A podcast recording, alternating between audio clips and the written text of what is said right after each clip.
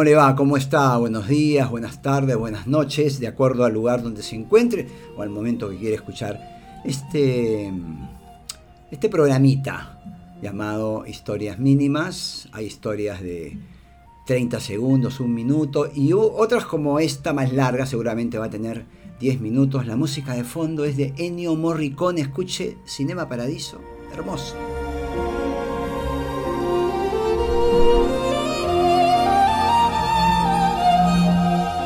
Uno de los grandes compositores de música, de películas, de documentales. No obstante, no voy a hablar de él, ojo, ¿ah? sino que tomé esta entrañable música, digo porque me llega a las entrañas, por eso digo entrañable, para hablarle de una película que vi y me encantó, y que me ha llevado a leer el libro. El título de la película lo encuentro en Netflix, por lo menos en esta parte del mundo, Sudamérica, Perú, porque no es la misma oferta. El olvido que seremos Héctor Abad Faciolince es el, autor, el autor del libro y es el que inspira la, película. ¿no? Y Fernando Trueba es el, director. Es una joyita. Bueno, a mí me gustó, yo siempre digo, esto hay que plantearlo en un concepto subjetivo, porque es una película que te llega al alma. Yo veía la película eh, en el cuarto y mi esposa y mi hijo estaban en otro lado y yo lloraba, pero lloraba en serio, no tomaba aire para llorar. Eh, conmovido por la película, pero también con cuidado porque no me hubiera gustado que entre mi hijo y me viera llorando. Es una imagen no media fea, ¿no? Porque hay que explicarle, ¿no? Después seguramente entiende, pero el momento ver a tu papá llorando, aparte estaba llorando mal, mal, pero muy mal, ¿no? Eh, porque me emocioné. Yo me emociono, felizmente tengo esa facilidad para emocionarme ante una película todavía. Espero que me dure. La última vez que lloré, estoy pensando, en una película yo creo que fue en Toy Story 3, ¿no? Cuando deja, regala sus muñecos Andy, ¿no? El personaje principal y se va a la universidad y se despiden. Ah, por Dios, lo recuerdo y me pongo a llorar. Bueno, así soy, ¿qué quiere que le diga? Y esta película me encantó. ¿De qué trata la película? Trata de la relación entre un padre, entre un hijo y su padre en realidad, porque la novela es el hijo que habla sobre el padre todo, todo el tiempo.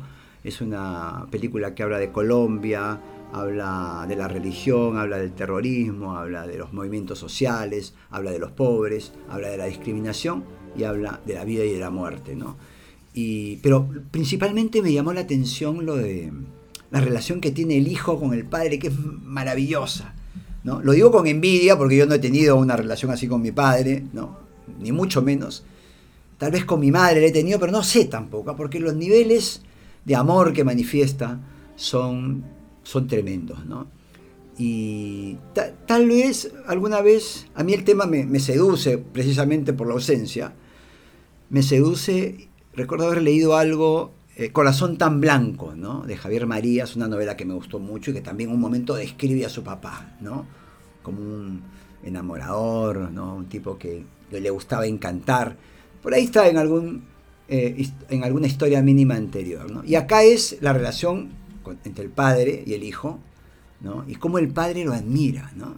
Le voy a leer partecitas y bueno, a mí me gustó, ojalá que le guste. Esto es parte de la novela, ¿no? Insisto que es una película. Se la recomiendo si usted es eh, de lágrima fácil. Y el primer momento es, hay mucho, mucha presencia de la religión, es más, el chico es eh, educado por los padres, pero también por una monja que vive con ellos, ¿no? Muy religiosa la familia, no el papá y no el hijo, porque ellos sí se alejan de ese, eh, digamos, ese... iba a decir algo que a muchos no le iba a gustar. Digamos, ese poder que tiene la religión, ¿no? Para no entrar a calificar. Dice, ¿no? En un momento, claro, él todos los días rezaba, niño todavía, el papá no, el papá no creía en la iglesia, creía en Dios, pero no en la iglesia. Y dice, ¿no? Amaba a mi padre más que a Dios. Un día tuve que escoger entre Dios y mi papá, y escogí a mi papá. Fue la primera discusión teológica de mi vida y la tuve con la hermanita Josefa, la monja que nos cuidaba a Sol y a mí, los hermanos menores. Si cierro los ojos puedo oír su voz recia, gruesa, enfrentada a mi voz infantil. Era una mañana luminosa y estábamos en el patio, al sol, mirando los colibríes que venían a hacer el recorrido de las flores. De un momento a otro, la hermanita me dijo, su papá se va a ir para el infierno. ¿Por qué? le pregunté yo. Porque no va a misa. Y yo, usted va a irse para el cielo, porque reza todas las noches conmigo. Entonces, claro, ahí el chico, ahí termino de leer, el chico reflexiona y dice, eh, mi papá no va a misa, se va al infierno, yo rezo, me voy al cielo, esto está mal, dice, ¿no? Y le, responde a la monjita, no, dice, ya no me quiero ir para el cielo, a mí no me gusta el cielo sin mi papá, prefiero irme para el infierno con él. Es maravilloso, es fuerte además cuando dice, lo amaba más que a Dios. Y creo que uno sí, llega a amar a los padres más que a Dios, ¿no? Porque los padres son algo tangible, ¿no? Eh, no voy a entrar a discusiones teológicas, ni a qué discusión, estoy solo acá, me miro al espejo y discuto, no, sino no voy a entrar a temas que puedan generar polémica, pero me parece válido que un chico crea eso. Yo creía lo mismo en mi vieja, yo me acuerdo que me acuerdo que cuando mi vieja se iba a trabajar, mi vieja trabajaba en el hospital, era auxiliar de enfermería, y bueno, se iba en la noche a hacer guardia, que era una, para mí una tragedia griega, bíblica, ¿no? Y también se iba tempranito, a las 7, antes que yo me despertara el viernes o el, perdón, el sábado o el domingo.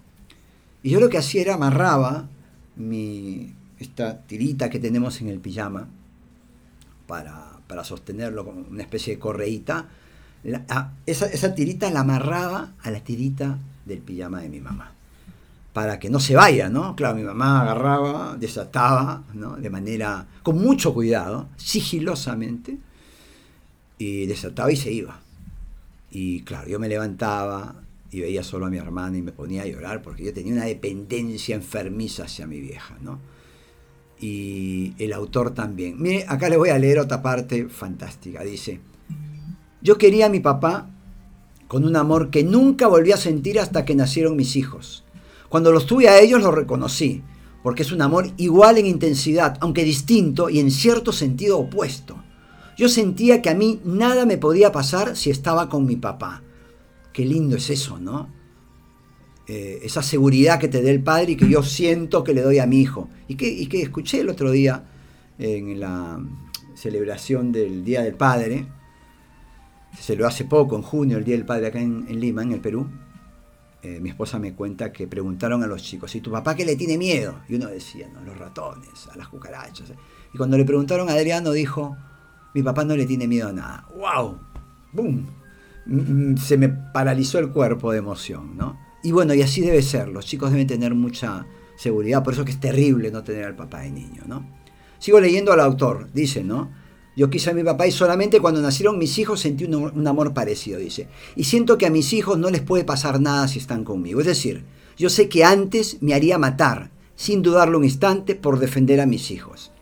Y sé que mi papá se habría hecho matar sin dudarlo un instante por defenderme a mí.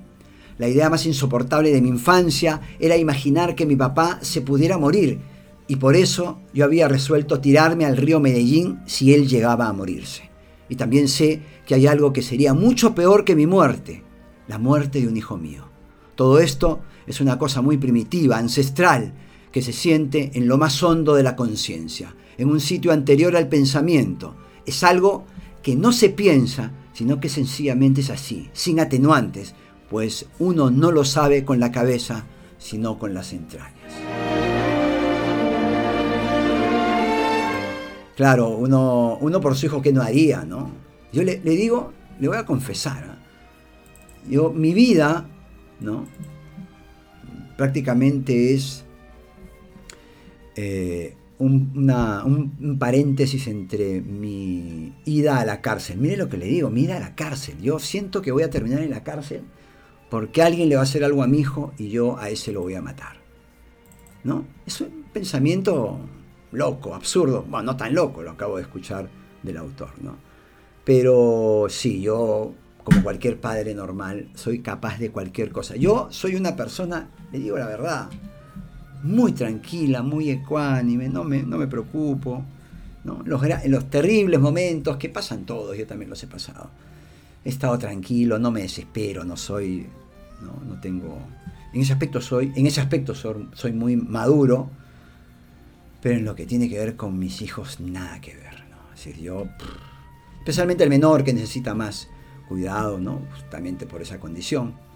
Pero en cualquiera de los casos, yo siento que si le hacen algo a mis hijos, soy capaz de, lo peor, ¿no? Y, me iría tranquilito a la cárcel, lo maté porque sí, ¿no? Lo, miro mal a mi hijo. No, no tanto, ¿no? Pero sí, no, no tengo dudas que tendría esa, esa respuesta. Y también habla, sigo, insisto, la novela se titula El olvido que seremos de Héctor Abad Faciolince y es una película de Netflix. El olvido que seremos, mírelo, ¿ah? está buena, está buena, mire la película, está buenísima. Y habla cuando el papá se va, ¿no? Ese momento cuando el papá se va y uno siente que se le acaba el mundo, ¿no? Y él cómo lo relata, dice, y yo les rogaba a las muchachas y a mi mamá que no cambiaran las sábanas ni la funda de la almohada. Me gustaba su voz, me gustaban sus manos, la pulcritud de su ropa y la meticulosa limpieza de su cuerpo. Cuando me daba miedo por la noche, me pasaba para su cama y siempre me abría un campo a su lado para que yo me acostara. Nunca dijo que no. Mi mamá protestaba. Decía que me estaba malcriando, pero mi papá se corría hasta el borde del colchón y me dejaba quedar. Yo sentía por mi papá lo mismo que mis amigos decían que sentían por la mamá. Yo olía a mi papá le ponía un brazo encima, él me metía el dedo pulgar en la boca y me dormía profundo hasta que el ruido de los cascos, de los caballos y las campanadas del carro de la leche anunciaban el amanecer.